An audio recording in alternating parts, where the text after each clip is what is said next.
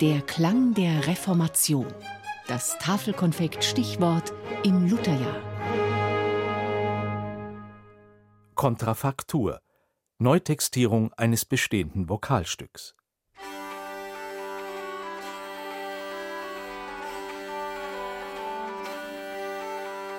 Schon in der Antike und im Mittelalter finden sich Beispiele für die Praxis, bestehende Gesänge mit neuem Text zu versehen. In der Tradition der französischen Trouvère oder der deutschen Minnesänger wurden oft nur die Texte überliefert, mit dem Hinweis, dass sie mit einer bestimmten, weithin bekannten Melodie zu singen sind. Viele Kontrafakturen, also Neutextierungen von bestehenden Liedern, entstanden während der Reformationszeit. An der Musik von älteren Komponisten wie beispielsweise Josquin de Pré hatten die Reformatoren nichts auszusetzen. Lediglich die lateinischen Texte und die darin thematisierte Heiligen- und Marienverehrung war problematisch. Dagegen sah Luther selbst in der deutschen Neutextierung ein probates Mittel. Darum wir solche abgöttische, tote und tolle Texte entkleidet und ihnen die schöne Musika abgestrifft und dem lebendigen, heiligen Gottes Wort angezogen.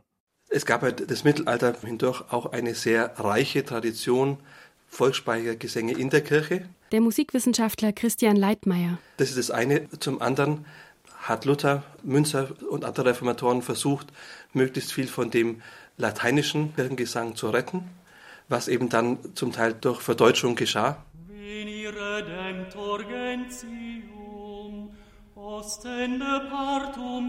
sodass bestimmte Lieder wie Veni Redemptor Gentium dann umgestaltet wurde zu Nun kommt der Heiland. Sehr ähnliche Melodie, rhythmisch leicht verändert. Und im Prinzip gibt der deutsche Text den Inhalt des original lateinischen Textes wieder.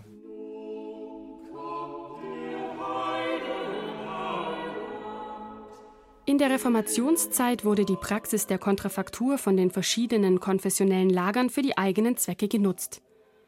Die Reformatoren um Martin Luther beispielsweise verwendeten auch weltliche Lieder für den Aufbau eines Repertoires deutscher Kirchenlieder.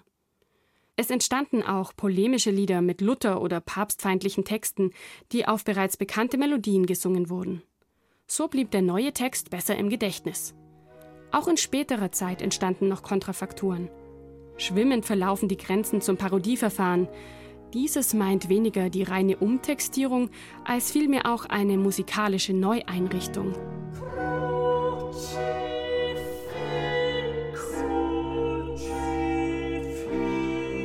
Die berühmte H-Moll-Messe von Johann Sebastian Bach beruht in weiten Teilen auf älteren Werken des Komponisten.